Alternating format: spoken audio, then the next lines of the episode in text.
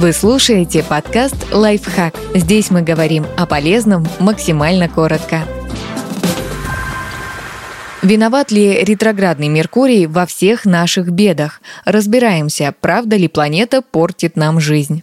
Что такое ретроградный Меркурий? Ретроградным движением планеты называют оптическую иллюзию, когда кажется, что небесное тело перемещается в обратную сторону. Все планеты Солнечной системы, включая Землю, вращаются вокруг Солнца с различной скоростью и на разном расстоянии от него. Естественно, они постоянно движутся в одну сторону, но иногда Земля отстает от планет с меньшей орбитой вращения или обгоняет ту, что с большей. И тогда наблюдателю Земли кажется, что такое небесное тело движется в обратную сторону. Ретроградной может быть любая планета. И за каждой астрологи закрепляют определенную зону ответственности. Например, Меркурий – это общение, устройство и приборы, документы и транспорт. Венера – отношения, преимущественно романтические. Марс – выносливость, воля, бесстрашие и так далее. По мнению астрологов, в ретроградный период планета поворачивается вспять, а значит в ее зоне ответственности может быть не все гладко.